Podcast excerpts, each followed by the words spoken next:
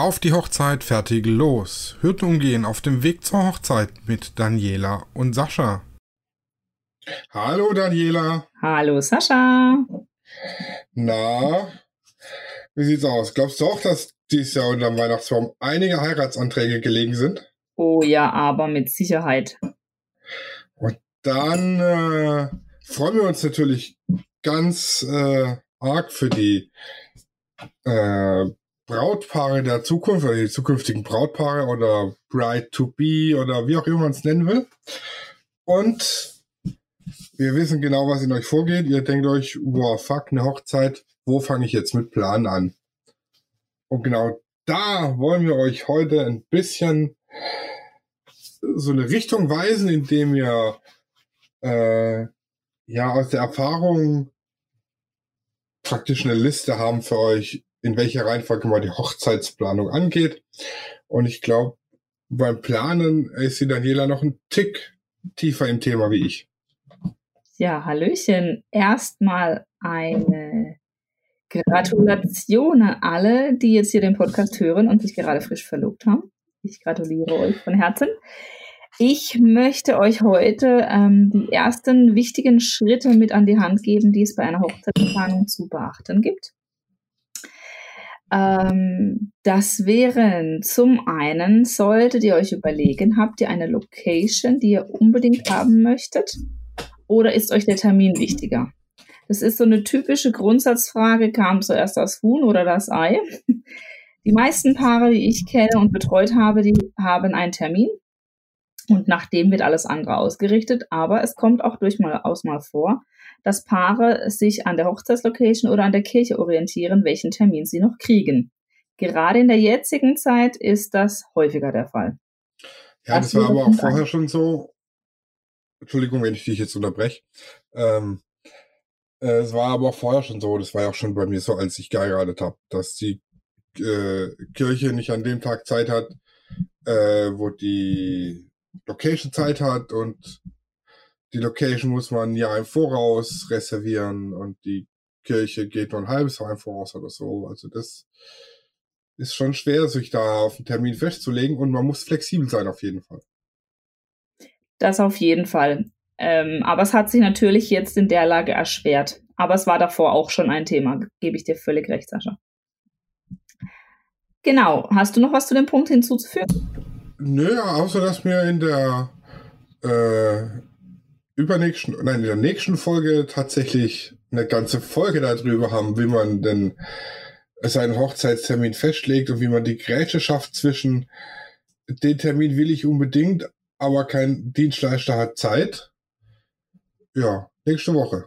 Richtig, genau.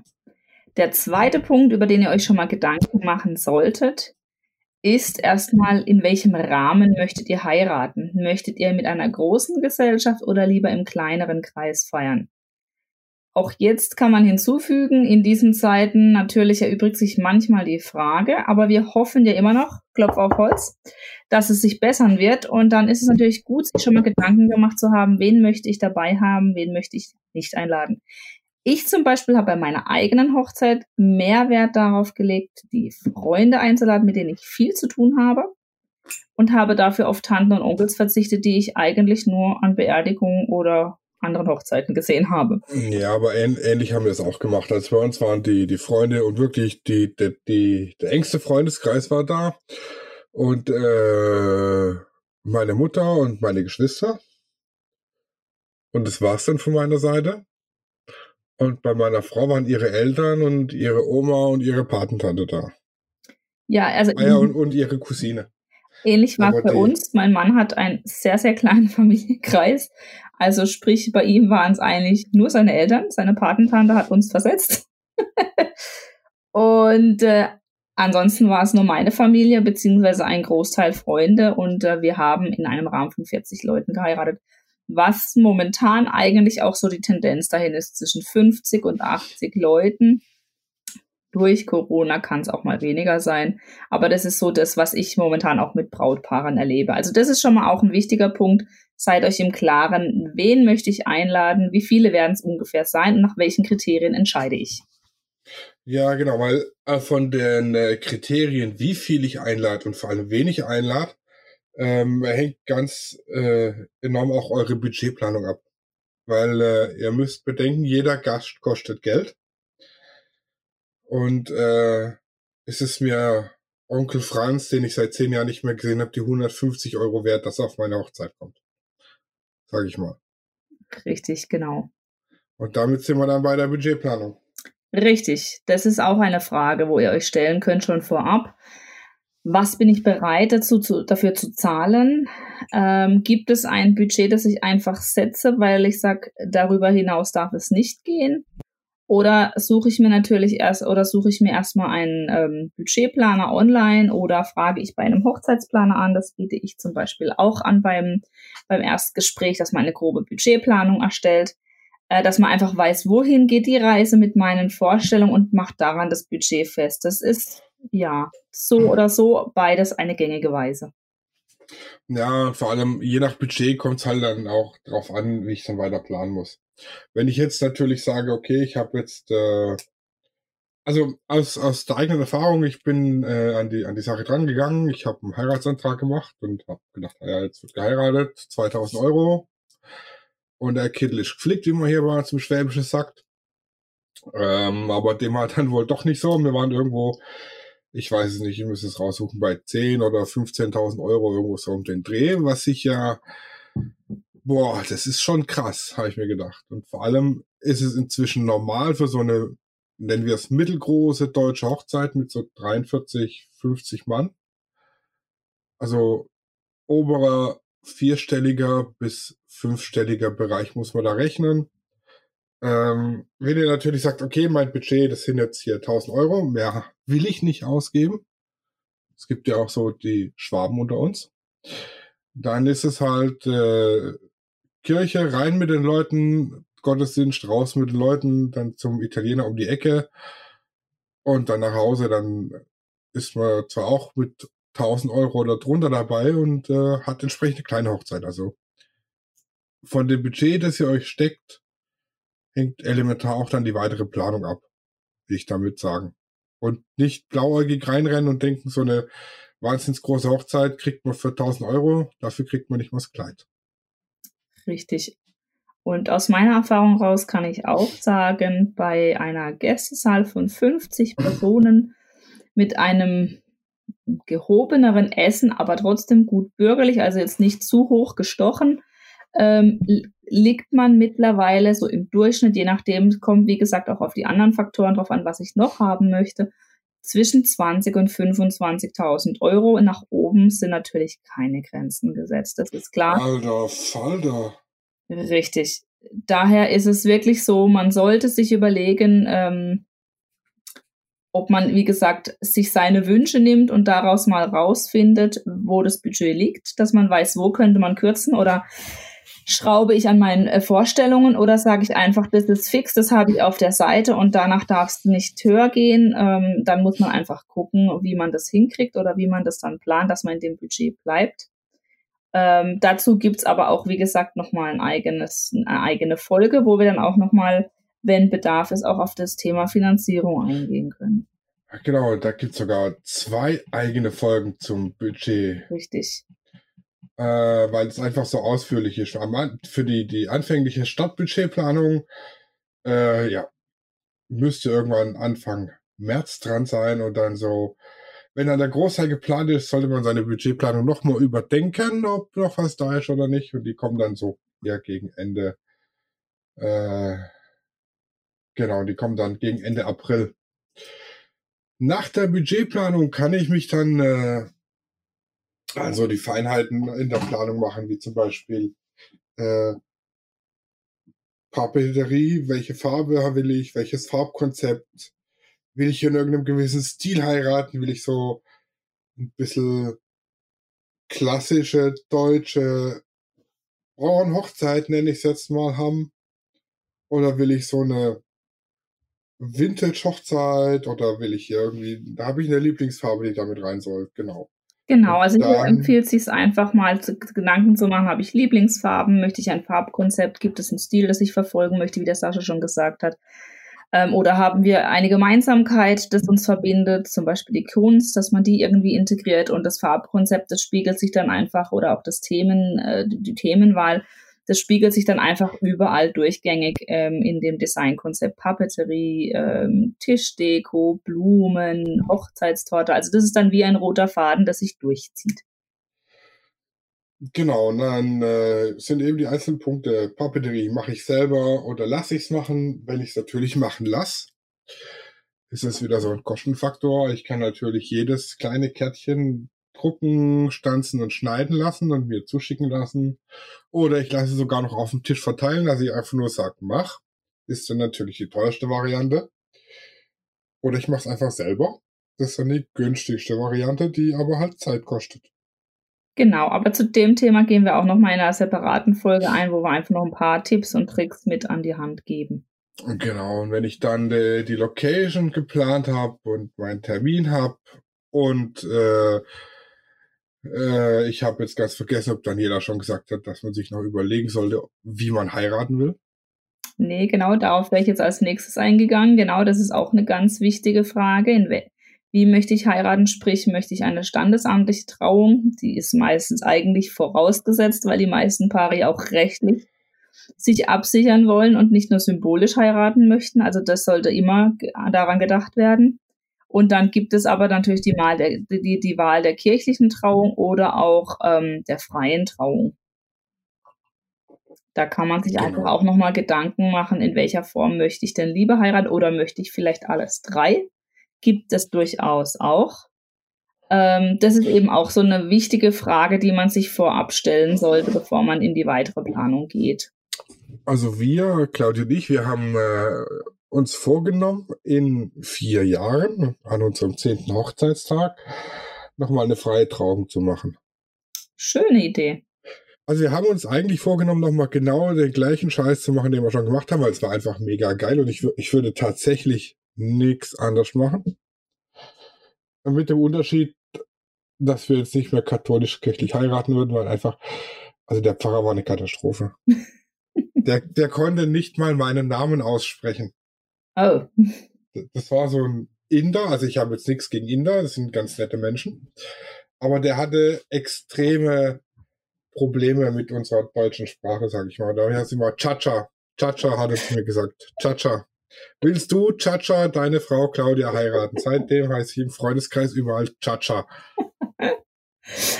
Das ist doch eine schöne Erinnerung an den Hochzeitstag, würde ich sagen. Ja, und ähm, er hat äh, zwei Tage vor der Hochzeit angerufen, er braucht einen Strauß Rosen, aber einen lebendigen mit Erde dran.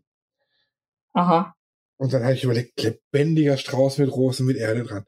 Und dann irgendwann kam der Lichtblitz er braucht einen Rosenstock, also mit Erde und Blumentopf, so ein Rosenstöckchen, so ein kleines. Mhm.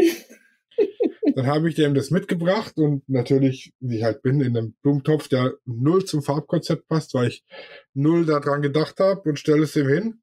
Und dann bindet er den in seine Traurede ein und schenkt uns großzügigerweise diesen von mir gekauften Rosenstock. Das ist doch nett. Ja, also das ist tatsächlich das Einzige, was wir anders machen würden. Aber in zehn Jahren feiern wir eine freie Trauung und nochmal genauso wie damals. Und dann bin ich mal gespannt, ob es preislich genauso. Also wird vermutlich teurer, weil eine freie Trauung teurer ist als eine kirchliche. Nicht nur das, die Preise haben sich auch seither geändert, kann ich dir sagen. Ja, das war aber Freundschaftspreise und so. Also ich habe tatsächlich zu meinem Mann gesagt, dass ich, äh, wenn wir zehn Jahre verheiratet sind, endlich mal einen Heiratsantrag haben möchte. Echt? Gab es das bei dir nicht? Nein. Wir haben einfach beschlossen zu heiraten. Ach komm, lass uns heiraten. Von daher hoffe ich ja immer noch, dass vielleicht irgendwann mal die Eingebung kommt und wir dann das nachholen. Aber mittlerweile ist es auch nicht mehr so wichtig. Ich finde es eigentlich eher amüsant, weil die meisten mich schräg angucken und sagen, was, du Hochzeitsplanerin und hast keinen Antrag bekommen? Das ist krass. Okay, also ich dachte schon immer, ich bin so ein bisschen unromantisch und. Nein. Aber das krass. Ja. Gibt's auch, kommt auch vor.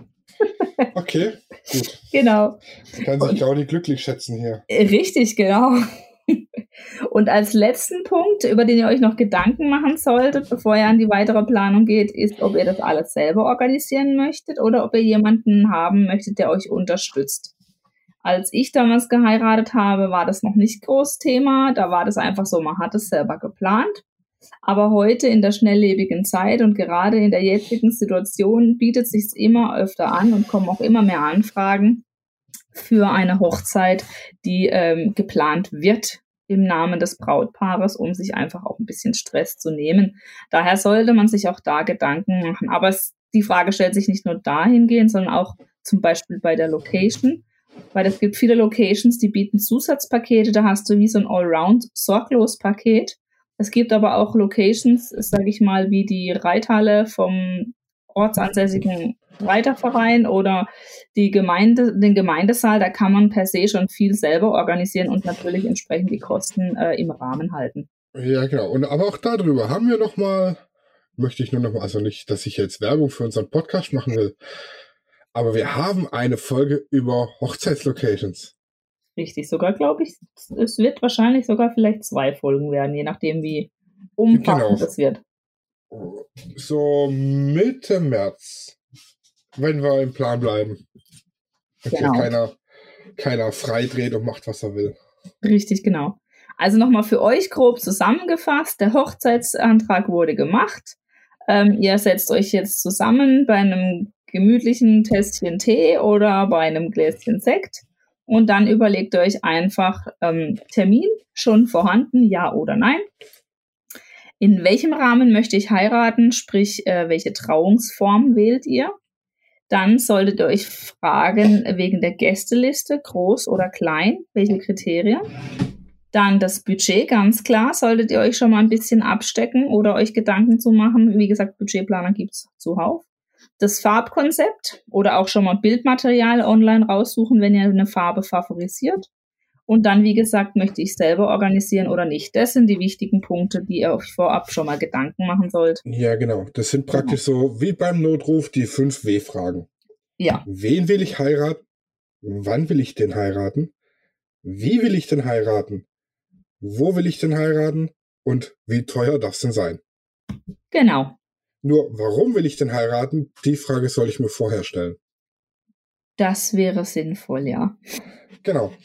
Und um euch da so ein bisschen ähm, die Richtung in der Planung zu weisen und euch so ein bisschen zu unterstützen, haben wir bei uns äh, auf der Seite eine Checkliste, in der man so praktisch der Reihe nach abhaken kann, was habe ich denn alles gemacht da hat sich die Daniela ein bisschen verkünstelt. Die ist echt gut geworden. Die könnt ihr praktisch jetzt direkt nach Anhören der Folge unter www auf die Hochzeit fertiglos.de runterladen. Eine Hochzeitsplanungscheckliste mit Platz von Notizen und so weiter und so fort. Gibt natürlich noch ganz viele andere Checklisten, aber keine ist so schön wie unsere. Genau, und ein kleiner Tipp vom Profi. Mit der Liste könnt ihr erstens mal abhaken, was ihr schon gemacht habt. Aber vielleicht gibt es auch den ein oder anderen Punkt, wo ihr sagt, na, brauche ich nicht. Dann könnt ihr das von der Liste schon mal streichen. Und die Dinge, wo ihr sagt, na ja, die wären schön, wenn ich die haben könnte, ich weiß aber nicht, ob die finanziell dringend sind, die könnt ihr euch zum Beispiel highlighten, also markieren. Und so habt ihr quasi schon mal eine Vorwahl äh, getroffen für die weitere Budgetplanung. Was wollt ihr unbedingt haben und worauf könnte ich gegebenenfalls verzichten? Das ist voll schlau mit dem Markieren. Da wäre ich nicht drauf gekommen. Ich hätte einfach hinten. Dafür bin ich da. Ja, ich hätte einfach hingeschrieben, brauche ich nicht. Oder will ich vielleicht. Liste? Dann wird aber die Liste unübersichtlich. Ja, aber da hätte ich jetzt das Problem, das sind für mich alles so, das will ich haben, Punkte. Also ich hätte da gar nichts zum Ausstreichen. Ja, deswegen, also das, deswegen ist es ja auch nur eine grobe Checkliste. Natürlich fallen unter diese ganzen Punkte noch viele kleine andere Kostenfaktoren, die wir jetzt da nicht einzeln aufgeführt haben. Äh, daher, ähm, es hilft durchaus, aber ich sag mal zum Beispiel unter dem Punkt Papeterie, ob ich jetzt zum Beispiel auf das Save the Date verzichte, weil ich sage, ich heirate eh in einem halben Jahr oder ich möchte keine Hochzeitstorte, gibt's auch ähm, oder ich verzichte, keine Ahnung, beim Brautstyling auf das Make-up, weil mh, hm, meine Schwester ist Kosmetikerin oder wie auch immer. Das kann man natürlich in dieser Checkliste nicht, aber wenn Bedarf ist, gerne bei uns melden, dann können wir bestimmt auch da was arrangieren, dass ihr eine grobere Auflistung bekommt, wenn das. Genau, die, das ist praktisch nur so ein Sektempfang. Habe ich mich drum gekümmert, brauche ich nicht mehr dran denken. Genau, wenn ich einen halben Haken reinmache, dann habe ich mich zwar drum gekümmert, bin aber noch nicht fertig. Genau. Aber ansonsten, gerade so zum Beispiel der Punkt Kinderbetreuung oder auch Hochzeitsauto oder ähm, Brautjungfern oder Blumenmädchenkleider, das lässt sich auch in dieser Liste schon gut wegstreichen, wenn man es nicht haben möchte oder nicht unbedingt braucht. Genau. Und in der nächsten Folge legen wir dann gemeinsam euren Hochzeitstermin fest. Genau, und da gibt es dann nochmal ein paar Tipps und Tricks von uns, worauf man achten kann, ähm, worauf es vielleicht auch ankommt beim Hochzeitstermin festlegen, Mit was vielleicht gerade in dieser Zeit auch wichtig ist, wie man vielleicht trotzdem noch an einen Termin 2021 kommt. Ja. Und der Schwabe sagt mit ordentlich Sparpotenzial. Richtig, genau, so könnte man sagen. ja, dann hören wir uns nächste Woche wieder. Ihr findet uns, äh, solange, äh, wenn ihr die Wartezeit überbrücken wollt, im Internet. Ihr findet uns natürlich nicht nur im Internet, wir sind auch hier real unterwegs in der Welt auf den Straßen, aber im Internet findet ihr uns schneller unter www.aufdiehochzeitfertiglos.de oder auf Instagram unter Luana-Hochzeitsplanung. Richtig. Und unter Lichtwerke-Fotografie. Und mit pH und pH. Genau. Und noch ein kleiner äh, Vorweg-Tipp. Ähm, in der über, über, übernächsten Folge, also in drei Wochen, werden wir auch nochmal das Thema erörtern, erörtern, warum einen Hochzeitsplaner buchen. Und in dieser Folge möchte ich euch davon erzählen. Ich möchte aber auch ganz gerne oder hoffe auch ein bisschen auf eure Unterstützung. Das heißt, wenn ihr Fragen habt dazu, warum einen Hochzeitsplaner buchen oder was bringt er für Vorteile mit sich, dann haut in die Tasten und schickt uns eure Fragen. Die werden dann in dieser Runde auch schon mal besprochen. Genau. Das ist nämlich, also ich habe da Sachen von der Daniela erfahren, da hätte ich selber nicht dran gedacht. Schade, dass ich damals keinen Hochzeitsplaner genommen habe. Ja. Naja. War für mich damals auch noch kein Thema. Wie gesagt, äh, vor sechs Jahren war noch einiges anders. Frank hat es da gemacht. Der Frank. Richtig. Falls ihr euch wundert, dass hier Randale im Hintergrund ist, sind meine zwei Katzen. Die streiten sich um einen Stuhl. Ja, wie mit Kindern. Man sollte zwei Stühle haben. Hier sind zwei Stühle. Oh, dann ist es auch wie mit Kindern. Die streiten sich trotzdem um einen. Richtig. So, ihr oh. Lieben, bis nächste Woche. Tschüssi. Tschüss, macht's gut.